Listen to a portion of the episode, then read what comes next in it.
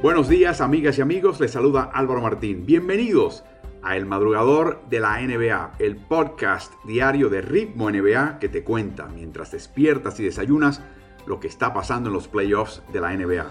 De lunes a viernes me encontrarás bien temprano en tu plataforma de podcast favorita, analizando todo lo que sucede en Orlando en esta definición de la inusual temporada 2019-20 de la NBA. Así arrancamos. Bienvenidos.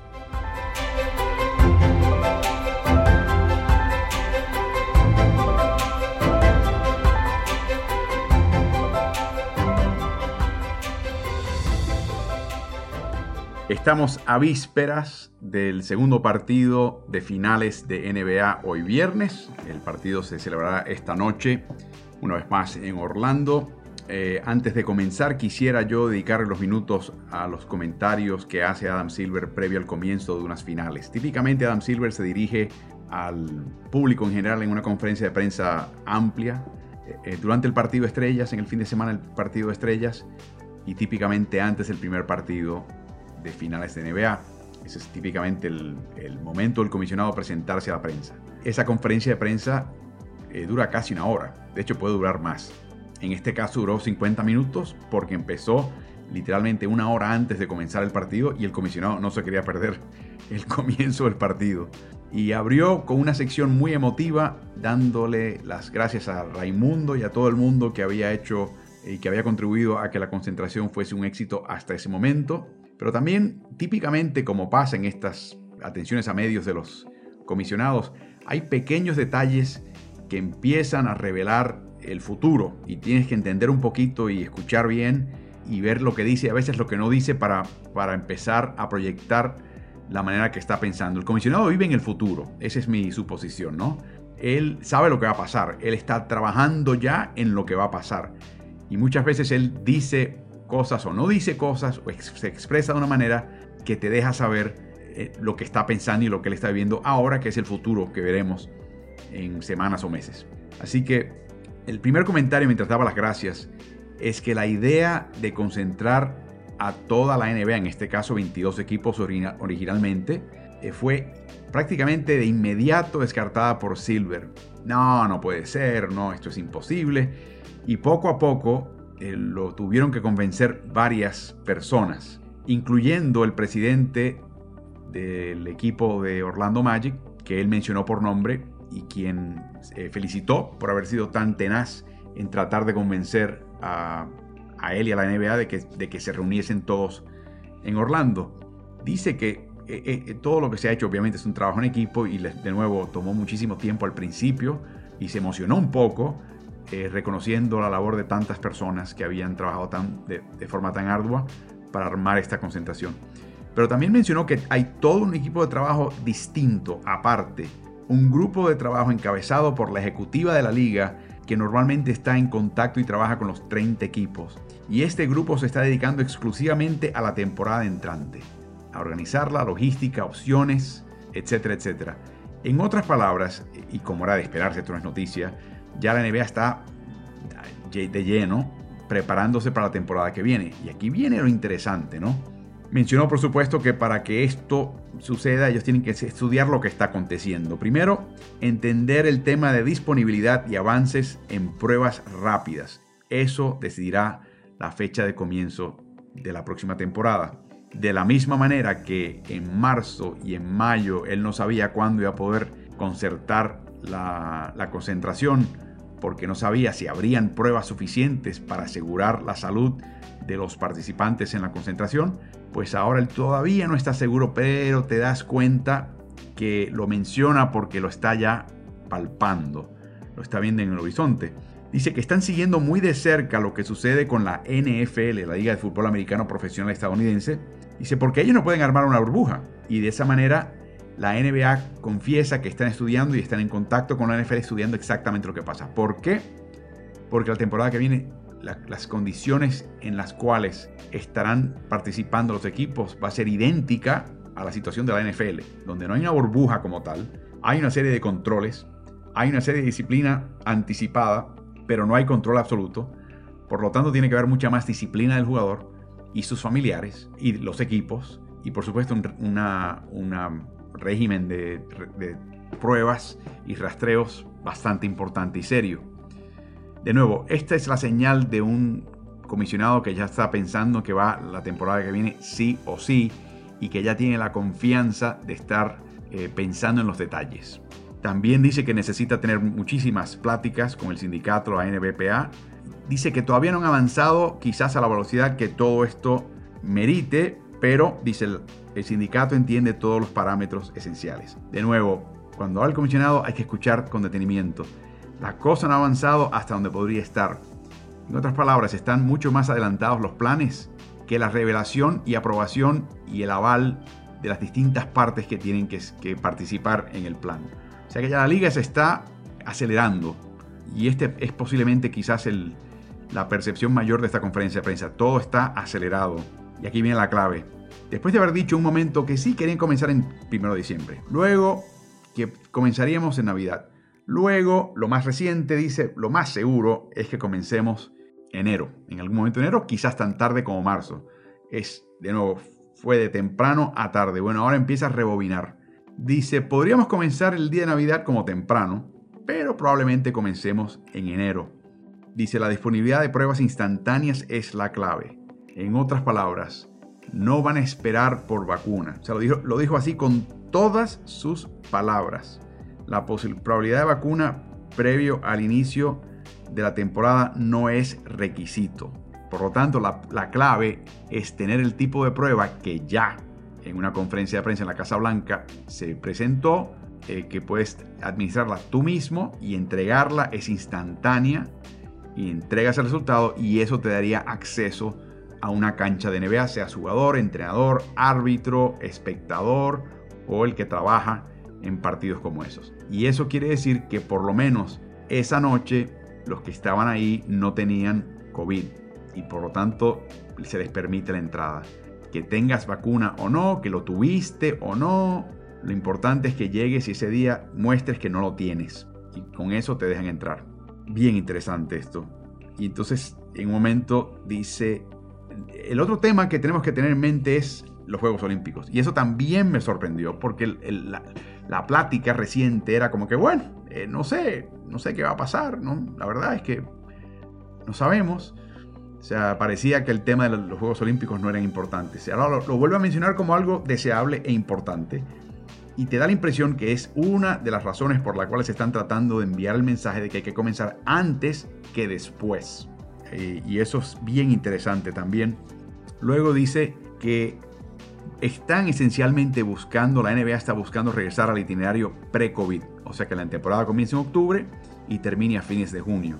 Mencionó que las audiencias de televisión en los Estados Unidos en los veranos septentrionales merman, o sea que no hay tanta gente viendo que cuando hace frío, que es la época de NBA, y la gente está encerrada en la casa viendo baloncesto.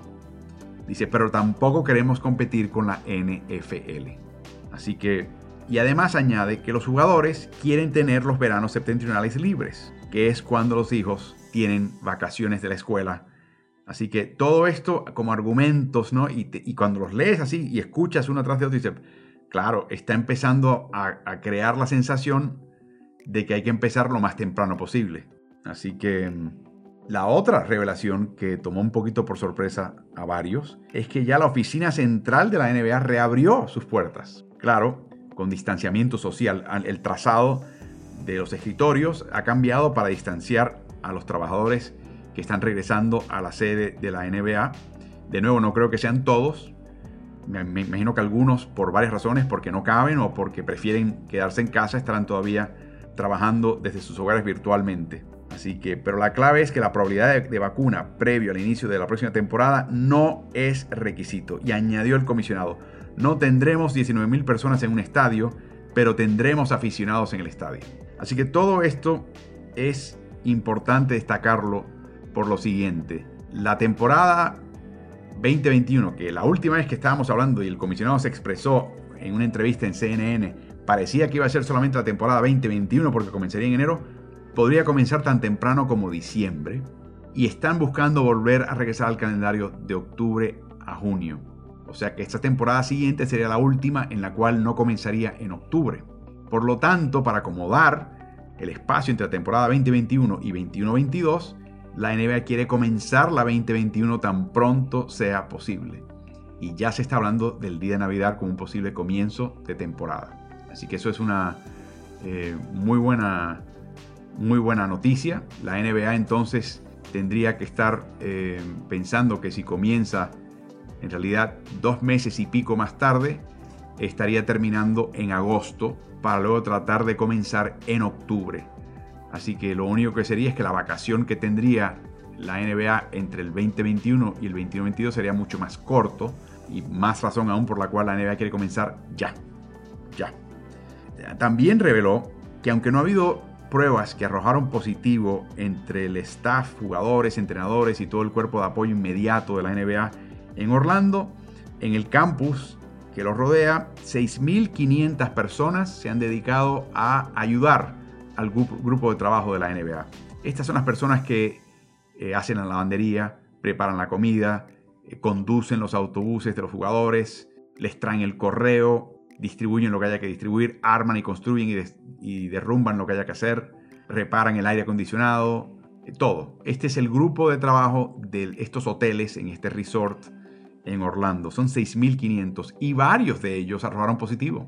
Interesantemente porque las pruebas son estrictamente voluntarias. O sea que es posible que alguno de esas personas hayan traído el virus al trabajo, eh, quizás no obviamente a la presencia de jugadores de NBA, porque los controles de la NBA no, lo hubiesen permitido, pero aún así lo trajeron en cercanía de esa área limítrofe de protección para el jugador. Y el otro tema interesante que mencionó el comisionado, que todavía está pendiente, eh, habló de que habrían diferencias en jurisdicciones. Por ejemplo, si el Estado de Nueva York, que está viendo de repente un aumento en brote, decide que no quiere arriesgarse y le dice a los Knicks y a Brooklyn cero asistencia, habrá cero asistencia en esos estadios. Y el caso puntual del cual habló es el equipo de Toronto, que creo que es el más crítico. Recuerden que el béisbol tuvo su temporada achicada de 60 partidos y el equipo de Toronto, el equipo de Blue Jays, los azulejos, eh, no podían viajar de Canadá a los Estados Unidos, donde están la mayoría de equipos de béisbol, ni los equipos de Estados Unidos podían viajar a Canadá por el tema de la cuarentena y el tema de la prohibición de viajes. Así que es un tema pendiente porque hasta, este momento esas prohibiciones permanecen en su lugar en Canadá. Y dice que está hablando él, Masayo Yuri y Larry Tannenbaum, que es el, primer ejecutivo del equipo, del grupo que está a cargo del equipo de Toronto, con las autoridades canadienses para tratar de resolver ese tema, porque la alternativa sería que Toronto Raptors se mudase a una ciudad estadounidense durante toda la temporada. Es una tremenda desventaja para ese equipo. Pasemos al tema de finales de NBA, comenzando con un par de estadísticas del primer partido número uno. Miami permitió 116 puntos en el primer partido. Esa es la mayor cantidad de puntos en un partido de finales en la historia de la franquicia de Miami. Y el margen de derrota, los 18 puntos por los cuales ganó Lakers al equipo de Miami, es el cuarto peor en la historia de Miami detrás de tres derrotas del Miami Heat ante San Antonio Spurs. Frank Vogel, la verdad que no soltó mucha prenda en, la atención de medios. Lo único que dijo es que para el equipo era sumamente importante ganar el primer partido, no porque querías comenzar bien, sino porque habían visto que Miami había comenzado cada una de sus series previas con dos victorias. Y eso le había dado una confianza y un margen de error tremendo al equipo. Y llamó a capítulo a sus jóvenes y sus dirigidos y dice, muchachos, esto no puede pasar, hay que ponerle presión a este equipo desde el principio. Anthony Davis fue marcado por distintos jugadores y, eh, con distinta eficacia cada cual. Eh, por ejemplo, le fue mejor a Jay Crowder, crean o no, que en 18 posesiones permitió que Davis anotase 8 puntos. André Gudala lo hizo aún mejor. En 10 posesiones, Anthony Davis anotó solamente 2 puntos. Al que sorprendentemente le fue peor fue a Bama de Mayo, que en 6 posesiones Anthony Davis anotó 8 puntos. Así que Anthony Davis es un jugador que en el mejor de los casos, Miami no tiene exactamente a quién marcar. A mí me pareció sorprendente que le pusieran a Jay Crowder a marcarlo. De nuevo, entiendo por qué lo hace Spolstra, porque no quiere Anthony Davis en el perímetro y sacar a Bama de Bayo a marcarlo allá afuera y que Miami se quede desprovisto de un defendedor de la llave y defendedor del aro. Yo entiendo esa parte y entiendo las complicaciones que, representaría que Adebayo, entre comillas, marcase a Davis, pero solamente cuando esté adentro. Y tuvieran que hacer algún tipo de rotación afuera. Pero me sorprende eso del, técnico. Así que Davis va básicamente a hacer lo que Davis quiera en esta serie. Es tan sencillo como eso. Y la pregunta de Miami es, ¿hasta cuándo y cuánto van a tratar de limitar eso? O sencillamente decir, ¿sabes qué? Que nos reviente cada partido de, finales con 40 puntos y hay que limitar al resto.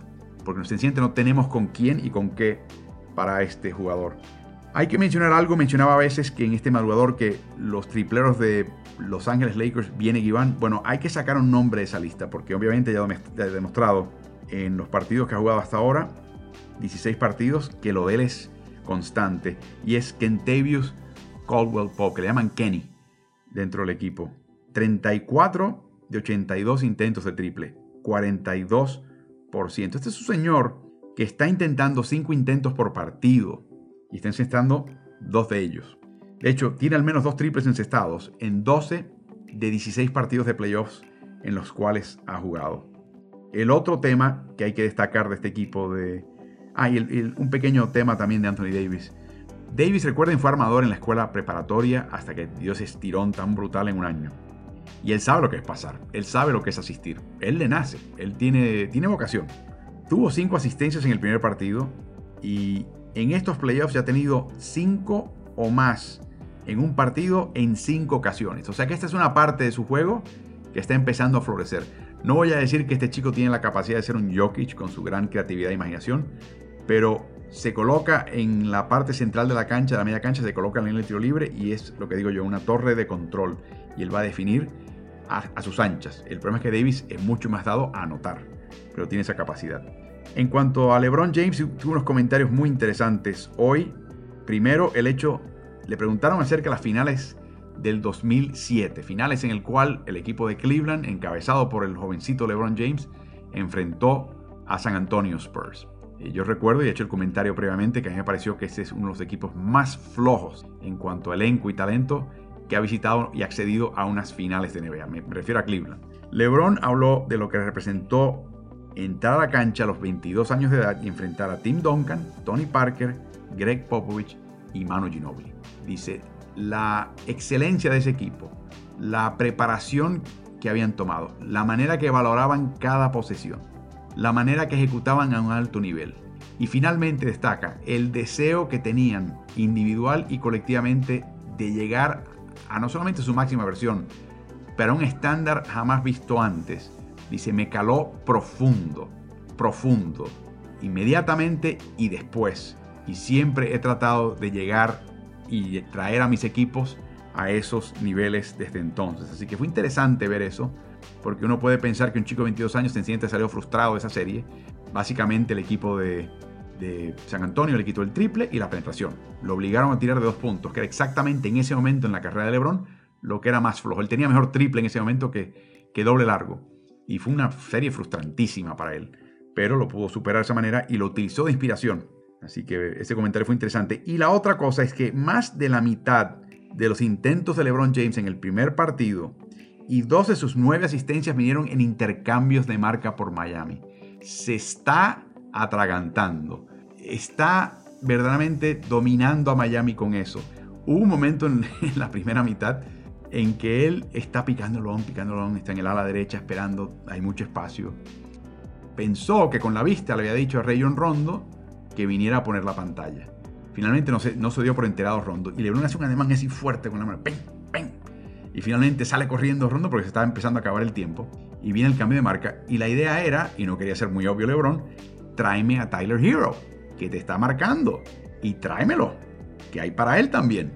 Vino el intercambio de marcas de Miami, que es voluntario. El Miami no se preocupa mucho. Vamos a cambiar. Y por supuesto, LeBron se tragó a Hero crudo y escupió el uniforme. O sea, lo llevó al poste bajo, creó una situación, pasó el balón y creo que fue Kuzma que entró y anotó facilito. Así de fácil va a ser la cosa si hay intercambios de, marca sin criterio a mansalva en ese sentido. Miami tiene múltiples problemas. Eh, vamos a comenzar con el tema de los rebotes. Miami está invicto esta postemporada cuando gana los rebotes por al menos un rebote más que el contrario. Y tiene marca de 5 y 4 cuando la pierde. O sea que no es un equipo que necesita rebotear para ganar. Si rebotea bien, gana, garantía. Si se mantiene en la contienda, se da oportunidad de ganar. Y en finales, eso es todo lo que buscas. Si lo que tiene que hacer Miami es tratar de una manera u otra contra un equipo más alto, más fuerte y más orientado al rebote, de eliminar ese margen como intentó hacerlo y por momentos lo logró el equipo de Denver en las finales del oeste. Así que tiene la misma encomienda Miami, eh, quizás con peor personal que el equipo de Denver, pero yo creo que Miami hace mejores cercos reboteadores que el equipo de Denver. Así que muchos, muchos jugadores de Miami, eh, al revisar la cinta esta mañana, me pareció que tomaron muchas libertades, particularmente Tyler Hero y hasta cierto punto Duncan Robinson. Y el pobre André Gudala tuvo que ir a rotar como un loco, porque anticipaba que la rotación iba de esta manera y estos chicos se perdieron y se fueron a otro lado. Y tuvo que cambiar su ruta para hacer un segundo ajuste en rotación para rotar a un segundo jugador.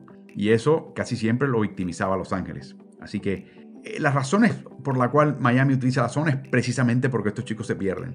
Entonces, si vas a utilizar un esquema que va a estar muy dependiente de cambios de marca, de doble marcas y de rotación, estás pidiéndole a tu equipo que haga lo peor que hace, o por lo menos dos, quintos de tu cuadro. Y eso es un problema. O sea, o enderezas particularmente a Tyler Hero y lo, lo enfocas eh, y aprende lo que tiene que hacer y lo que no tiene que hacer y empiezas a recortar la cantidad de errores que tuvo en el primer partido, o sencillamente no lo pongas a doble marcar. No lo pongas a ayudar. Cada cual con el suyo y a sufrir las consecuencias. O sea, no sé cuál es peor. Los intercambios de marca necesitan protocolos. ¿Cuándo atrapas? ¿A quién le haces la doble marca afuera en el perímetro? ¿Quién permanece? Cuando salen dos a marcar a un, LeBron o a un Anthony Davis, ¿quién se queda y quién se va? ¿Quién rota? Eso no quedó claro en este partido. Hubo momentos de confusión. Y cuando hay una trampa, particularmente en los costados de la cancha, no arriba o, cerca de la, media cancha, pero hacia, la lateral, si vas a atrapar a un jugador ahí, y ese jugador se deshace el balón y se la pasa a un compañero.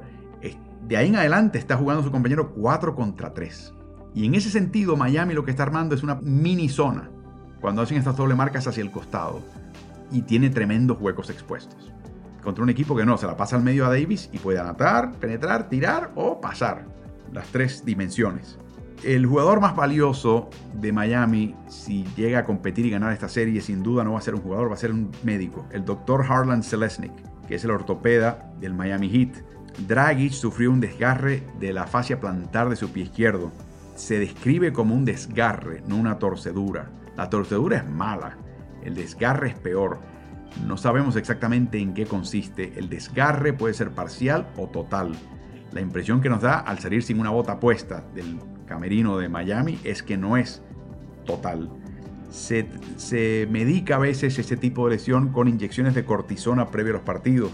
Eh, recuerdo que Joe Johnson jugaba con Miami en el 2013 en una serie de playoffs contra Chicago. Tuvo el mismo problema, eh, quizás de nuevo no de la gravedad de Dragic, pero el mismo problema. Lo inyectaron antes de cada partido. Promedió 15 puntos por partido, 40% de campo, pero 23% de triple. Y ustedes que se acuerdan de Joe Johnson saben que de triple era letal. O sea que te das cuenta que sí puedes jugar, puedes funcionar, pero vas a agravar la lesión un poco porque estás recorreteando toda la cancha. Y usualmente en algún momento tu porcentaje de campo cae. Y en, este, el caso de Joe Johnson fueron los triples. Así que, pero Dragic es crucial. O sea, de el que calma este equipo, el que organiza este equipo, el que, el que le soluciona el cierre de posesiones cuando se está acabando el tiempo, sea él personalmente o moviendo las fichas con los compañeros. No hay otro, no hay nadie más que esté a ese nivel en este equipo. La lesión de Bam Adebayo es una lesión de hombro. Y aquí viene lo interesante. Hoy mencionó el exposor que es una lesión distinta. No es que agravó la previa, es otra lesión. Eso puede ser bueno y puede ser malo. Eh, puede ser bueno porque si agrava la otra, pues es un problema crónico. Y le tomó dos partidos. Recuerden, tuvo la lesión en el partido 4 contra Boston, un quinto partido flojo contra Celtics y luego terminó el sexto partido definiendo con 32 puntos y 14 rebotes. Así que si es otra lesión, entonces la pregunta es si esa otra lesión, asumiendo que no tenga absolutamente nada que ver con la, con la primera, lo va a afectar más o menos. Así que yo voy a anticipar que va a jugar, porque se siente Miami no tiene nada más que ofrecer, o no mucho más en esa posición. Y recuerden, él pudo tener un mal partido contra Boston y Miami sobrevivir y ganar la serie. No lo puede hacer contra un equipo de mayor estatura y envergadura como Los Ángeles. La presencia de Bayo es, no es negociable. Así que... Y no tuvo un buen partido. Hubo 21 minutos, 2 de 8 de campo, 8 puntos, 4 rebotes. La tercera lesión es la de Jimmy Butler. Ya anunció que va a jugar. Fue una doble torcedura del mismo tobillo izquierdo. No se mostró preocupado para nada. Así que uno tiene que asumir que él va a salir a jugar. La pregunta es si vuelve a pasar algo en ese tobillo, que sería lamentable, porque a él sí que lo van a necesitar y de qué manera. Por último, Kendrick Nunn. Escuchen esta estadística. el pick and roll más frecuente de Miami fue Dragic y Adebayo. Pero ese pick and roll produce 97 puntos por 100 posesiones. No está mal. No está bueno. No está mal. Kendrick Nunn en sus pick and rolls con Adebayo, 105 puntos por 100 posesiones. Eso está bueno. Eh, eso está bueno. Claro, muchos menos intentos, o sea que, quizás si, si tuvieras una, una, muestra un poquito más amplia, podrías ya establecerlo con rigurosidad y con certeza. Pero yo creo que a Kendrick Nunn no se le puede subestimar en esta serie. Quizás Miami tenga que hacer una transformación grande, particularmente si no puede jugar a Adebayo y si sabemos que ya no va a jugar Goran Dragic. Y la transformación es la siguiente. Miami es un equipo que le encanta jugar media cancha, extinguir todos los, el, tiempo de la media cancha eh, y ejecutar bien. No tienen ese tipo de armador ya. Lo que tienen es un chico joven con velocidad y con ansias. Miami se tendría que transformar en un equipo corredor como lo hizo en el último cuarto del primer partido, que es literalmente lo contrario a lo que ha sido hasta ahora Miami. ¿Por qué le conviene eso a Miami? Bueno, eh, a Los Ángeles le encanta contragolpear, pero a su manera, en su ritmo. Y siempre en el, resto del partido bajo estricto control y ritmo lento para que no se desgaste el equipo de mayor edad en playoffs en la NBA. Lo vimos en el segundo y tercer, cuarto, perdón, el tercer y último cuarto, la segunda mitad, por parte de Los Ángeles, y creo que el ritmo del partido número uno fue 96 posesiones por equipo. Eso es bajísimo, muy bajo.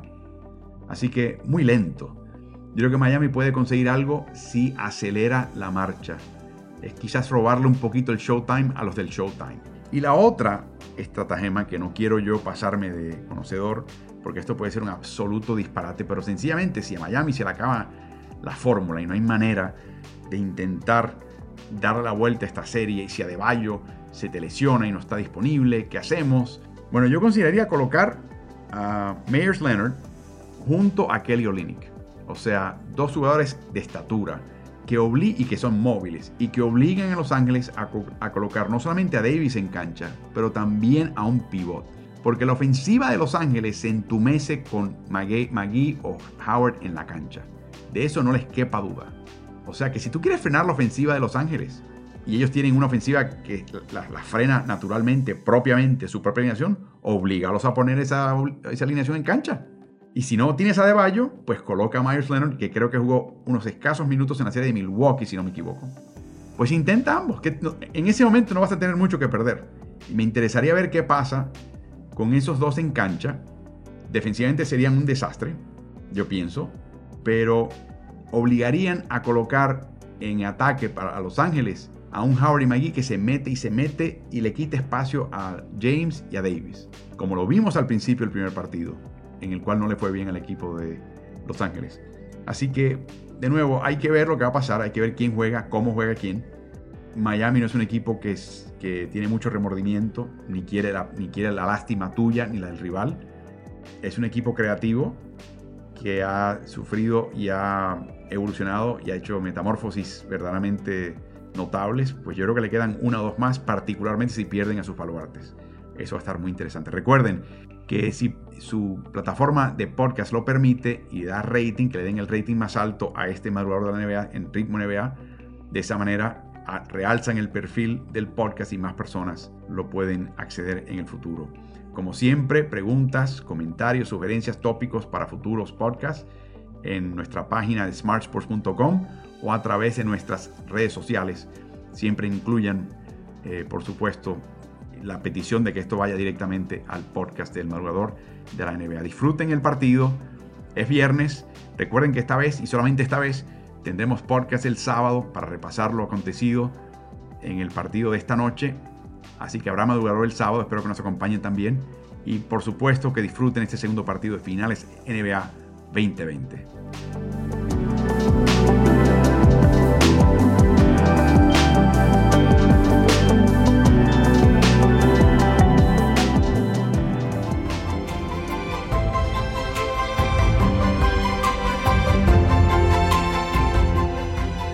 Muchas gracias por acompañarnos en el madrugador de la NBA de hoy. Si te gusta este podcast, acuérdate de calificarnos en la plataforma en la cual nos estás escuchando. Quiero invitarte también a que te suscribas a nuestro newsletter de la NBA que publicamos cada jueves por la mañana. Te llega directo a tu bandeja de entrada en tu casilla de correo electrónico y es totalmente gratuito. Regístrate en nuestra página web smartsports.com. Que tengas un muy buen día de NBA. Hasta mañana.